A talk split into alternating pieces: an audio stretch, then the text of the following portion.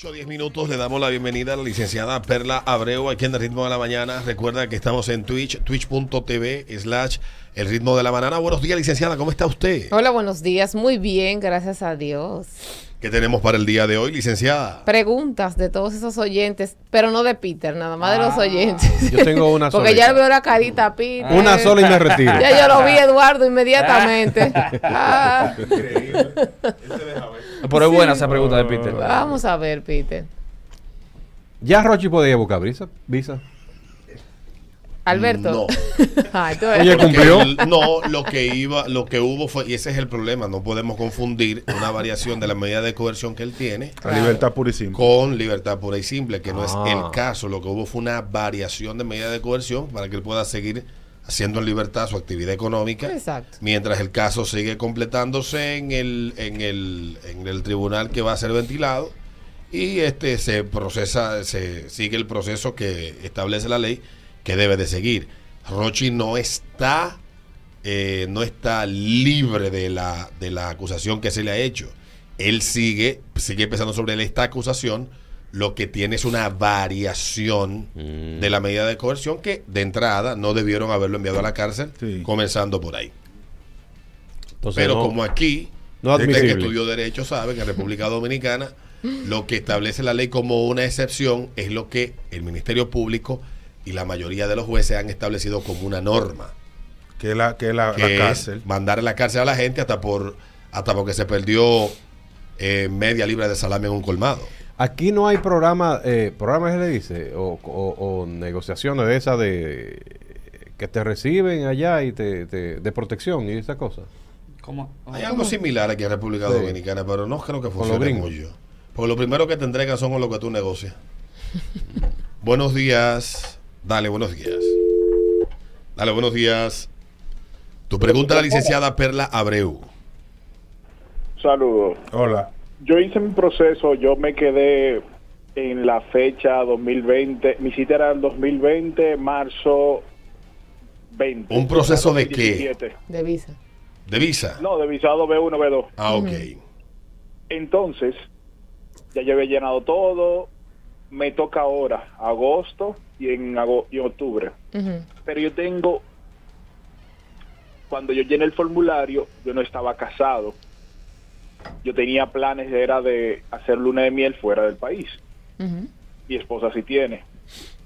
Todos los datos que tenía era de soltero y con planes de soltero. Una pregunta, Eh, ¿ya usted asistió a centro de atención avisados? Yo el día que previo a cerrar fue que yo fui. No, no, no. Cuando Me usted programa... No, si, ahora ir. si usted es de los Legacy, de ese grupo, de los Legacy, y usted tiene cita ahora, usted programó dos citas. Entonces, en estos casos, licenciada, Lo, lo que pasa es, Alberto, que mira qué es lo que pasa. Ese es uno de los errores que tienen muchas personas. El formulario se vence en un año. Entonces, él debe de llenar otro formulario. Actualizado. Y asistir al BAC. Porque él debió programar dos citas, porque te deja programar dos citas. O sea, no porque te quedaste en ese grupo y, y porque ya tú asististe al BAC, no la vas a programar.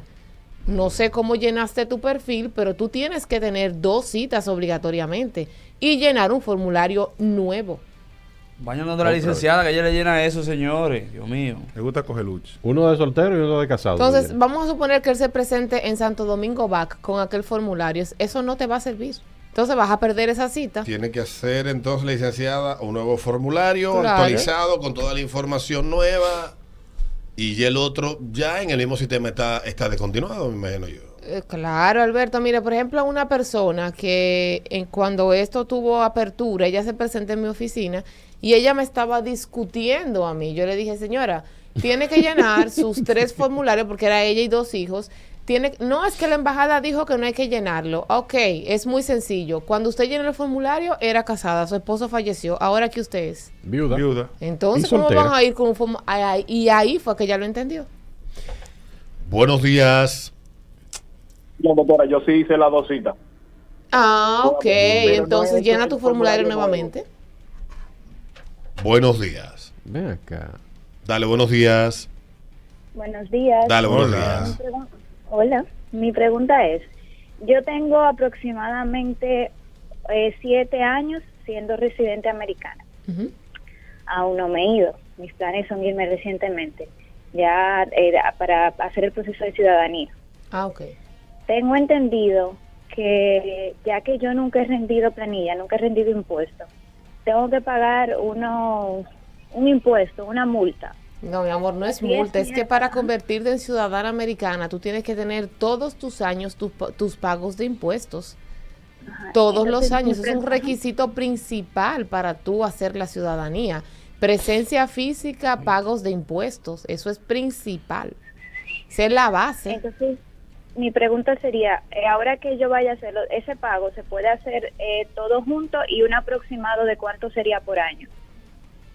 Mira, tú tienes que entrar a la tabla porque cuando tú reportas que tú tienes un trabajo que estás re- que estás reportando, te dice una tabla que está en la página de inmigración lo que tú tienes que pagar anualmente o la persona que te que te hace tus impuestos. Estamos hablando W2, 1040 y todos esos impuestos que tú no vas a tener por año. Mm. Antes de tú someter esa ciudadanía, yo te recomiendo buscar un abogado de tu preferencia para que te haga un proceso bien hecho, porque si tu caso cuando llega a inmigración pasa a revisión, dura mucho tiempo en revisión, entonces te puedes también perder ese dinero que ya pagaste. Claro. ¿Y el abogado puede ser desde acá o tiene que ser allá obligatoriamente? Donde puedes, ¿usted está en República Dominicana o en Estados Sí, Unidos? sí. No, en República Dominicana. Puede ser aquí, claro, tú puedes buscarte una persona que te que te aclare bien todo eso y lo de lo, lo de los pagos de impuestos también. Puede ser nosotros en la oficina un abogado de tu preferencia, Ok, muchísimas gracias. a su orden. Arregla eso antes de tú ponerte a lo salpa. Buenos días. Buenos días. Hola. Eh, mi esposa, bueno, somos unión libre. Ella tuvo un proceso de su madre la pidió, todo se dio, pero ella dijo que no, que ella no quería vivir en Estados Unidos, que no quería tener ese tipo de vida. El caso es que ella decidió, después de decirle que no a los gringos, decidió realizar el proceso nuevamente. La pregunta es, ¿qué tiempo se llevaría un nuevo proceso? A los gringos no les gusta que le digan que no. Siete años, si la madre es residente, me imagino que ella es, bueno, es soltera porque usted dijo que sí, siete años. Un Profesora, siete leve. pero una Siete, cosa, tranquilo. en ese caso, por ejemplo, eh, eh, me dan 10 años de visa, ¿verdad? Y yo soy casado. Pero en esos 10 años yo me divorcio. ¿Tengo que llenar otra vez el formulario antes de que se venza mi visa? No. ¿O tengo que esperar que se, llene, eh, que se venza mi visa para yo entonces, cuando vaya a renovar, decir que soy soltero? No, no, mire, regularmente a la mujer le pasa mucho que se pone el D del marido de De los santos. de los santos. Entonces, ¿qué pasa? Se vence el pasaporte y ella está divorciada. La visa dice de los santos, pero tenemos un pasaporte renovado como divorciada que tiene sus dos apellidos. Entonces, ahí hay diferencia entre visa y pasaporte. Entonces, ahí sí tiene que ir a una embajada. Dice por aquí Mm. un ciudadano de hace poco, cliente suyo, dice que ella puede hacerlo, el proceso, pero pagaría una penalidad por llenarlos tarde los taxes y que puede pagarlo todo, no tiene que pagarlo todo, que puede hacer un acuerdo de pago. Corazón, mira. Que, el, el- el IR que eso fue lo que él hizo en su proceso. Sí. Pero que en el aire, eh, págale su cuarto al aire, señor. No Paguen lucha. Antes de, cual- antes de cualquier cosa, antes de cualquier cosa, pasa por la oficina donde nosotros o puedes también a un abogado de tu preferencia. Eh, ¿Cómo se dice la cosa esta que cobra los impuestos aquí? Esa, esa de GI de allá DGI. es 10 veces más terrible que la de aquí. Legal. Sí, sí. óyeme. y- Inclusive salió pues un comunicado la semana pasada que yo lo subí a mis redes haciendo eh, referencia a eso. Y lo que puede pasar cuando tú haces un proceso que pasa a revisión. Y la mayoría de los casos que pasan a revisión es esto.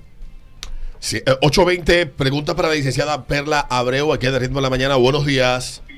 Sí, buen día. Dale. Doctora, yo tengo una pregunta. Yo tengo eh, visa desde el 2015 y he viajado ya como cuatro años. Eh, lo máximo que he durado son 15, 21 días. Pero mi padre, yo adquirí la visa a través de él y él se quedó. Quiero saber, hace cuatro años ya de eso, quiero saber si cuando yo vaya a renovar, eso me traería algún tipo de problema, tomando en cuenta que me he portado bien. Él, él- él tiene que sacar visa en el 2025. No, Renovarla. realmente, realmente ojalá que de aquí a allá tu padre pues ya tenga un estatus, pero sí tú tienes que decir siempre la verdad y se te va a evaluar a ti. Él se quedó. Pero y se quedó. Se te va a evaluar a ti. Barco le llamaba libertad. Pero ¿cómo es eso que él adquirió visa a través del papá? Que era menor. Era menor. menor de edad. Era menor. Su Menor. primera visa fue a El través del menor. padre.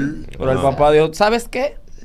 Este que está aquí. Eh, este que hablamos está el aquí. Este que está aquí se va a quedar. Oye, Buenos padre, días. Coño, papá. Papá tuyo está encendido para allá. Dale, buenos días. Buen día, licenciada. Bueno, Dale. Licenciada, eh, una pregunta. Yo soy venezolano, eh, resido ya aquí siete años en la República Dominicana. Y resulta que la visa mía se me venció en el 2021. Ya yo tengo el pasaporte venezolano vigente y quiero saber si yo puedo eh, solicitar la renovación de la visa por aquí. su visa era de 10 años Sí, se venció en noviembre del año pasado. y la última visa que le emitieron a usted fue en Santo Domingo No, en Venezuela. y usted tiene residencia dominicana. Sí, claro. Ah, ok, perfecto. Entonces sí puedes hacer el, el proceso de renovación porque tienes la res- tienes residencia dominicana. Eso se hace con normal. Usted hace su proceso, está en la página, le da perfil, da todas esas cosas y va y deposita. Exactamente. Así Al va, usted va al va. Alba.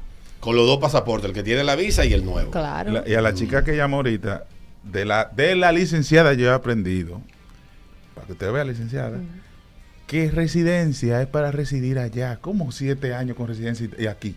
No, pero antes que llegara la licenciada que yo seguía, yo, yo decía eso, da tu show. Sí, es verdad, es verdad. Es que a ti yo no te Del hago 2008 caso. diciendo lo mismo. A ti yo no te hago caso. Fíjate que cuando ella me dio la información, que fue lo que yo le dije, pago de impuestos y presencia física. Exacto. Porque yo sé lo que estoy hablando. En el caso que quiere ser ciudadano desde aquí. Ah, qué lindo, ¿eh? Sin Eh, coger qué lucha bonito, ya, eh, ¿eh? Sin paliar nieve. Sin paliar nieve. Oh. sin- Y yendo sin a ver su en la y sin, y sin engordarle esa economía, ellos trabajándole allá. Busquen allá. Qué bonito, ¿eh? Qué belleza. Además, recuerda que la ciudadanía no es un derecho. Mm, exacto. Es un gusto. Ni un izquierdo. No, es un- una vaina que tú te ganas. Un privilegio. Tú te ganas ese privilegio.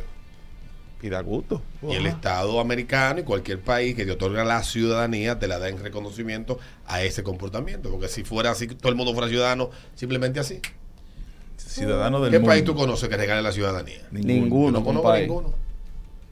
Ninguno. ¿Dónde hay? Búsquenme uno. Ir a buscarla. Vaya a buscarlo ahora mismo. Claro. Terminamos con esta a la licenciada Perla Abreu. Buenos días.